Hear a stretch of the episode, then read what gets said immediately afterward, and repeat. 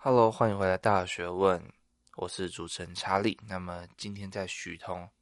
的下半集访谈当中，哎，我们主要探讨一些可能许通个人的一些经历等等，像是哎，很多人很好奇啊，他身为青年作家，那他的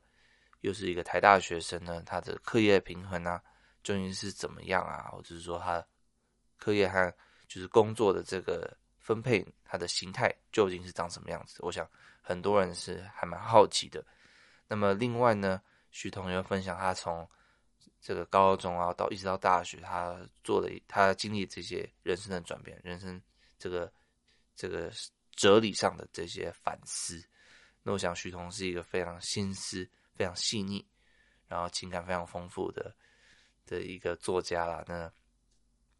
我想他的这些反思也能够和不仅是他的读者，也和我们的听众产生非常多的共鸣。那我自己看完许彤文章，听完许彤讲，其实很多东西我再认同也不过了，就是非常非常认他认同他讲的。那我也希望他这些他的想法呢，能够传递给大家。所以呢，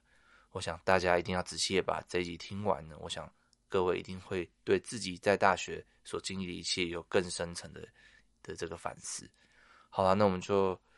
话不多说，先念一下听众的留言。那么今天的听众是 Live N N N，那他说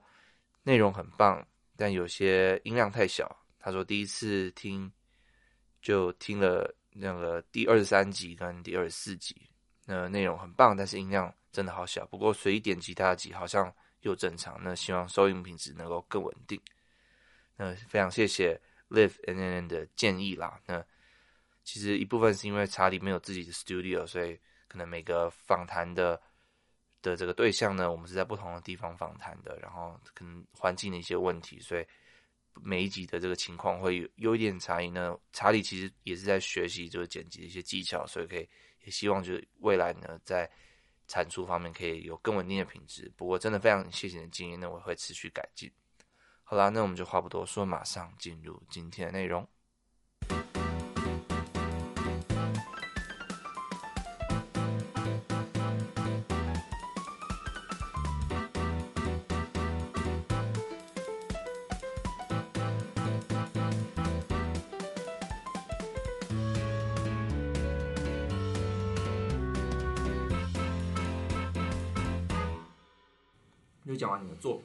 分，想问说，嗯、这个你自己的这个部分，嗯，因为你现你现在还是有在写东西啊，还有在创作嘛，那可能最多人想问，就是因为你这个年纪有哎有这些那么多作品，其实不多，那所以可能很多人想要理解说，哎，第一个是你创作是有没有规划的吗？嗯，比如说每天写几个字啊，或者说什么特定时间写之类的。有这样的一个规划吗？嗯，呃、我我觉得我的写作会分两个区域，嗯、就是一个区域就是书稿，就是比如说像我写书或者是写比较长篇的东西的时候，我会比较封闭的，就是给自己一些比较制式的计划，比如说我几月几号前要写几篇，嗯，然后包括就是之后可能有出版计划的稿子，我就不会公开，就是在我确定准备好之前，我不会给别人看到。但是另外一个面向就是，可能这个世代的创作者，特别是这样，就是你一定必须要经营你自己的跟粉丝的互动，或者是跟跟读者的互动等等的。所以，呃，在网络上的创作，可能就是会要求说，比如说我一个礼拜一定要发一篇，或者是遇到某件事情，我可能就会跟着时事写一下类似的东西。对，我觉得这可能就是一个习惯吧，就是让自己的手感不要钝掉了，其实就、嗯、就好了。对，那那。你写的，例如说你在 social media 上写的东西，是跟你的书里面的东西都是不一样的。嗯，可能它的概念会像，其实我有点把 Instagram 当成一个笔记本的概概念，嗯、就是其实我在想第二本书的文章的时候，确实有时候是把我在 IG 想过的事情拿出来写，但我不会直接把文字复制贴上，而是我可能重新想一次，然后再把这个概念扩写，这样。了解。对对。因为我刚刚有看到你的小手账嘛，嗯，对，就是有，因为你我知道你会画画，嗯嗯嗯，就把一些 idea 这样丢进去，对对，所以你平常就是有想法就写嘛，对，就我可能在网在路上看到某件事或想到某件事，我就会随手记下来。嗯，因为我觉得灵感其实它不会凭空来，而是你平常如果你有累积素材，你那个关联性有时候就会突然冒出来。嗯、就比如说 A 跟 B 的关联性是什么，就会从笔记本里面突然出现。对，我觉得这是灵感更频繁出现的一种方法。嗯、对对，然后就是把你的灵感，就是你在手上写的这些东西，嗯。然后最后再可能转化成你真正的作品这样子。对对对，对就比如说我今天可能写一篇文章，我想要加个东西，我可能就会从笔记本找。嗯、了解，所以我刚刚不小心偷看到 下一本句子。有有在有在想情节，对对对。好，那就你会不会有那种不想写、完全不想写的时候？有啊，就是就是常常是结束一本书稿的时候，就会觉得我想休息，嗯，然后就会停个可能半年。之类的，或者是可能情绪比较低落的时候就会懒，就是像我们都会有这种时候嘛，就是不想动的时候。我觉得不想写的时候就不要勉强自己写，不然有时候反而会把自己的那个感觉弄坏。但是就是休息到一个程度的时候，你发现，就如果你真的对这件事情很有热情，或者是你已经有了自己的一个规律的话，我觉得不管怎么，不管休息的多么。就是多么久或多么深，嗯、你还是会有想要重拾那件事情的动力。嗯嗯，我是这样相信的啦。对，所以大家其实可以看到，就是，嗯、就像像许彤，他也会有这种时候了。像我自己在创作的时候，我也会就是完全不想做。嗯，所以我就我做做这节目，就如果大家有仔细 follow 的话，有时候我会、嗯、理论上我每个礼拜会出一个嘛，嗯、但是。嗯你会看到有时候就跳两个礼拜、三个礼拜，就是因为对，就是不想做，或者是嗯，就是访谈完，然后我没有那个那个感觉去让我去剪辑它，对，嗯嗯，就的确会有这种完全不想做事的时候，嗯，但这也是属于正常的一个一个步骤啦，就是本来就会经历这些东西，没错，对，然后而且你就是停顿的这一点时间，可以让你更理清你自己的一些想法，嗯，没错，嗯，那。就是可以稍微分享一下，哎，因为你的出版经验，就是应该不是那么多人有，那大概的过程是怎么样？会经历大概什么样的的一些步骤？这样大概的过程，我觉得我可以分享，就是我群常会计系自费出版那时候的比较完整的经历。它的过程就是，首先当然就是你要留几个月的写稿时间嘛，把你的初稿都完成，然后接下来你可能就要留两到三个月把。编辑到印刷的事情全部搞定，那再进入就是书稿，当然就是你自己努力，但是校对这部分比较辛苦，就比如说找错字，或者是编排有很多要确认的东西，那些时候就可能需要一些亲友的帮忙，就你可能就会给给别人看，因为别人一定比较早出错这样，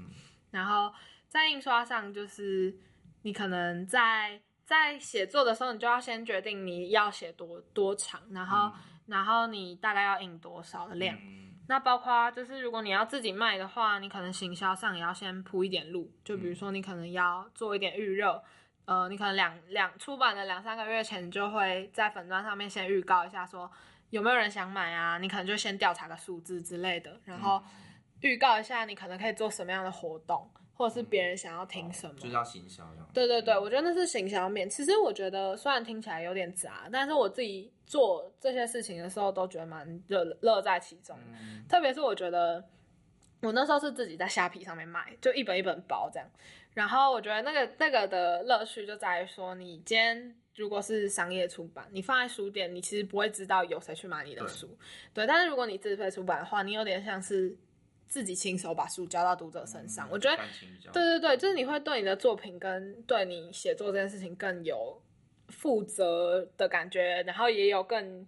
更有热忱，就是会更有感，嗯、对啊。那后后来你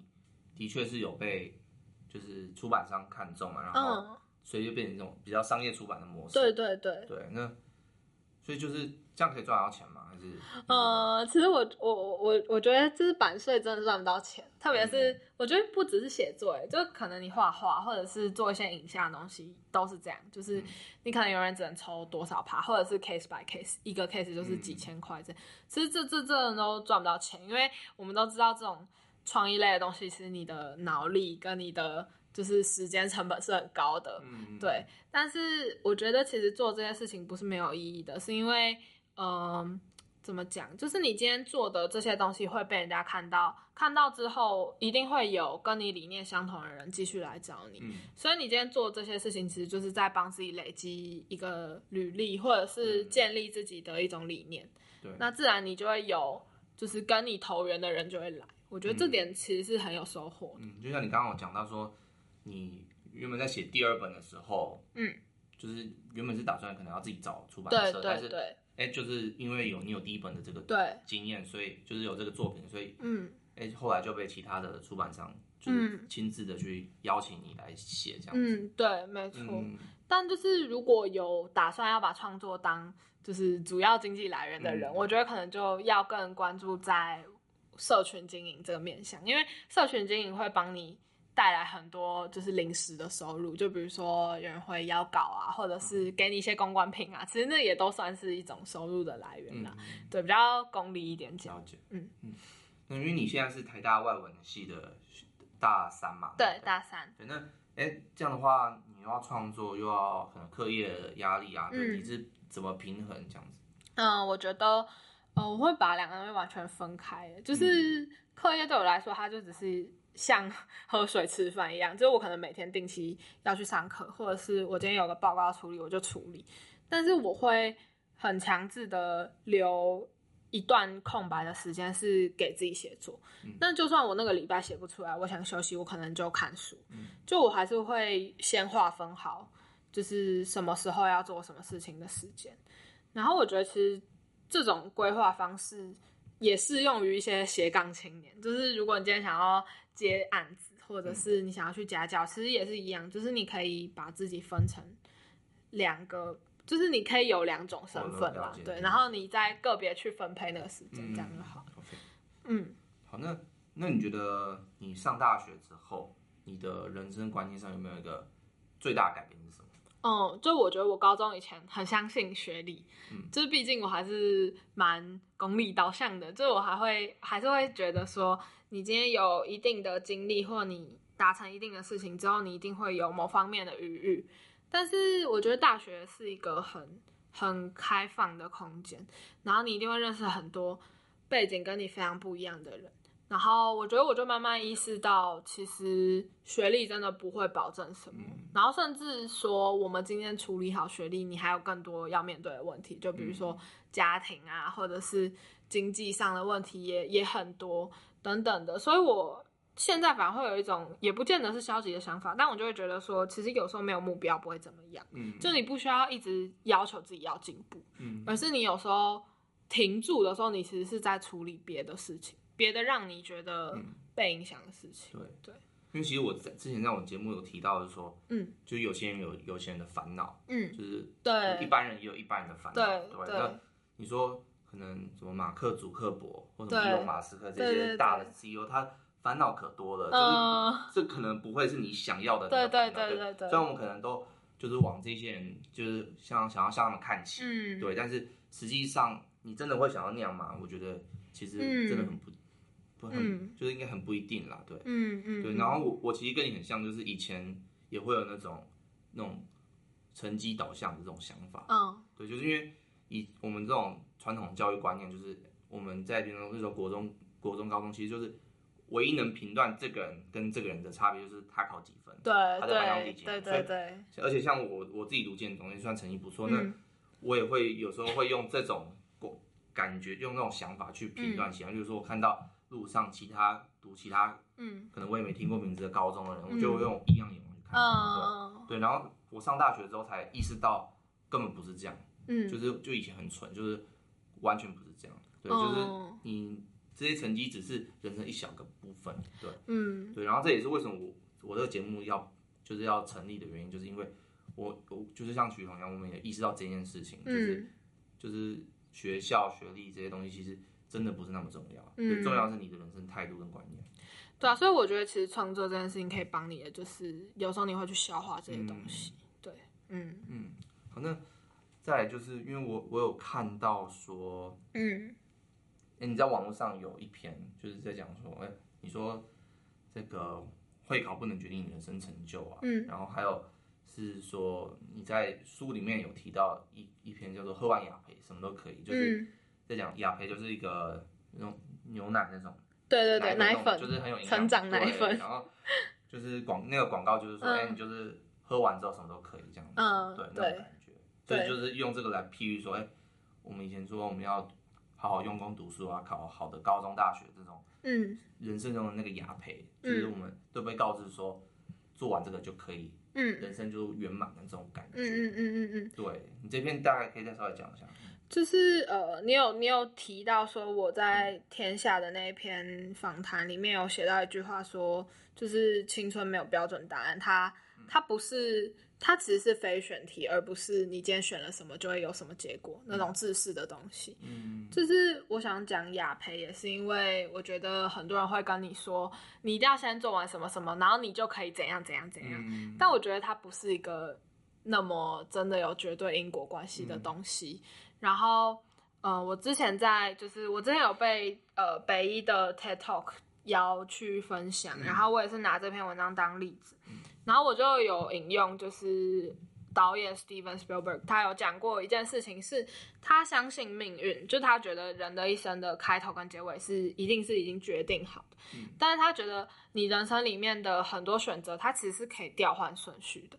就是如果你今天已经决定好你最后想要达成什么样的事情，或你想要成为什么样的人，嗯，你中间做了很多选择，就算你现在没有办法做那件事，其实你还是会绕路。有办法绕路回来，所以我觉得，呃，以我自己的观点，我会觉得我确实相信可能有雅培这样的东西存在，就是确实你的经历会造就你之后的观念跟选择，嗯，但是也不一定要太苛责自己，说我今天没有考好，或我今天没有做完某件事情，我就没有办法，之后我就没办法怎样，就我觉得它不是那么绝对。了解，对对对，嗯，对那。就是这边，因为你后来也是，就是你在雅培那篇文章，你有提到说，嗯，你有去管院营，台大管院，对，然后就哎、欸，就是可能你没有那么喜欢等等的，嗯嗯嗯。但你现，然后你就是你有提到一句话说，我就是我铁下的心，试着狠狠与文学院断绝关系，嗯哼，对，就是我打从娘胎边一直视为归属的那个文学院，嗯，对，就你也想要跟文学院断绝，但是你现在想要台大外文系是文学院嘛，我现在回到为为什么？就是发生什么事？嗯、呃，我就是我就是呃，应该先从我那时候为什么会选把这个当目标来看，嗯、因为我高中的时候真的还蛮学历导向，嗯、就我就觉得说我今天要努力，我一定要选最好的目标。然后那个时候对我来说就是台大管院，哦、然后加上管院里面真的有很多很厉害的人，就是他们可能不是只会读书，对，然后。呃，我那时候就觉得说，文学这件事情好像太窄了，就是是不是我因为喜欢，我就一味的想要选择它？对，但我为什么没有选择？最后为什么还是回到文学院？就是因为我数学真的太烂，嗯、就我学测的数学考糟了。嗯、然后我觉得这件事情听起来有点白痴，但是这件事情对我的冲击蛮大的，因为我真的花了很多心力在数学上，嗯、但我就发现我的努力没有达到回报，就是我今天再努力也没有办法考好。然后我就开始意识到说，其实很多人生很多时候都是，呃，呃，你不一定真的能够把某件事情做好。然后当你因为没有办法做这个选择而去选了另外的东西的时候，其实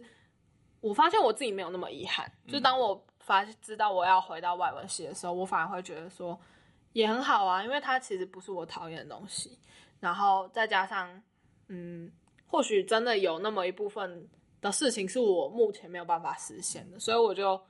把管院这件事情就放到之后再想，或者是我就知道说好，我现在不能做，嗯、我就先不要管它了。嗯、对，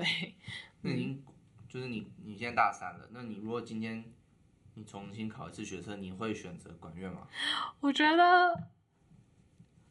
呃，如果是如果是我知道我现在经历了什么事情的话，我可能就不会选。嗯，但是如果你今天跟我讲的是我回到三年前，我可能还是会。就是如果你考好的话，对对对对对，我觉得我觉得就是就是这样，因为呃，我刚刚也有跟查理小聊到，就我觉得虽然大家可能会觉得我好像很知道自己要干嘛，但我都是在选择的前一刻才赶快选一个。嗯，就是我会觉得说，我现在可以选什么，就赶快选。对对，所以我可能如果考更好，我就确实会去管院。所以就是，如果你经过这么多年，如果回去考，你不会选择管院，但如果你在当下考好的话，你是会选择对管院。对对对，对。那所以刚刚讲就是成败，人生成败这个问题，就是你觉得你这个人生成败，你会怎么去定义这样？我觉得我现在经历的事情真的还太少，就没有办法去定义它。嗯、但是，就我想分享的是，就是前几年有一部很有名的国片动画嘛，叫《幸福路上》。然后我觉得那那一部动画真的给我很大的冲击，就特别是在人生成败这件事上，因为毕竟那个女主角的经历跟我非常像，就是她就是北一，然后太大，当然世代不一样啦。嗯、但是她最后给我的启示就是，原来你想要追求的事情都在。你开始的地方，嗯、然后甚至最后，她就是女主角阿嬷还跟她说，没有幸福是永远的。嗯，然后我在看完那部片之后，我就真的更加感受到，或许我，当然我现在还是很进步观的人，我必须要承认，嗯、就是我还是一直在追求往更好的地方去，或者是想要有更好的成就。嗯，但是我开始慢慢不排斥说，有一天我必须要回到一开始的原点，就比如说我可能会。回到回回到家，或者是今天我可能不再选择追求工作或追求写作，嗯，等等的，我可能会放弃。那我也慢慢开始接受这件事情，嗯，对，所以我觉得成败真的很难定义，嗯，对。所以就算你没办法定义，但是你看到其他人故事，你会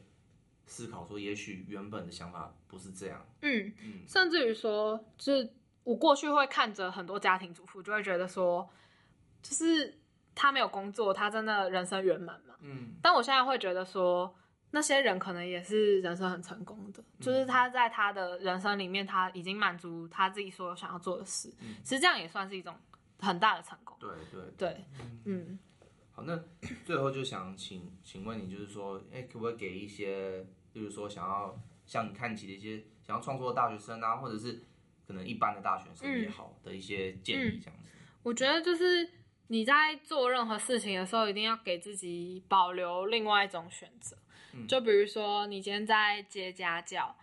呃的时候，你可能也不要排斥说，我可能某天某件某天会对某件事情产生兴趣，然后放弃现在的身份。就比如说，我自己是现在又有在写作，然后又有在接家教，嗯、然后又有在读书，但我不会排斥。虽然我常常会想要尝试很多事情，但我不会排斥。今天为了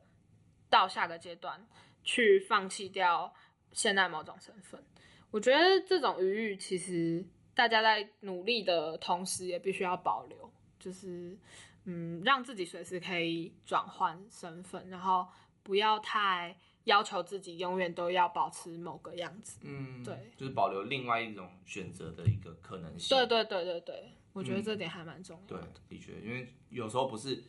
你想要做那个，你就就像讲，有些事情不是我们能控制的，嗯，对，就是你要随时给自己另外一个出路，或者是可以安身的一个地方，嗯嗯嗯嗯嗯，没错，对，好，那今天非常谢谢许彤来到我们节目，谢谢查理，对，而且 对啊，因为我算是 follow 许许彤很久了，嗯，对，然后今天第一次就见到他，然后也聊了起来，发现发现很多想法其实跟我很很像，对啊，就很好聊啊，就是我我真的就是去过一些节目，然后。我觉得查理是最好聊，真的吗？谢谢 对，真的，真的，真的。谢谢，可能我们年纪比较相近啦，而且我没有代沟。对，还还好，差一差一岁，差一岁没有代沟，太好了。嗯，好的，那我们的本集 podcast 就到这一边。那完整节目笔记我们在 show notes 里面都可以下载。那如果要听更多大学问的话，我们在 iTunes、Spotify、Stitcher、TuneIn、Overcast、Castbox，呃，还有 Google Podcast 都可以收听。那就是也记得要到查理的粉砖，然后按赞我 Facebook 跟 Instagram 的 粉砖。那许彤，你也有粉砖吗？对，找我的名字就有了，对对对，就查许彤。嗯，我也我都应该都把链接放到下面。耶，yeah, 谢谢谢谢。就今天很感谢大家的收听，那我们就下次见吧，拜拜，拜拜。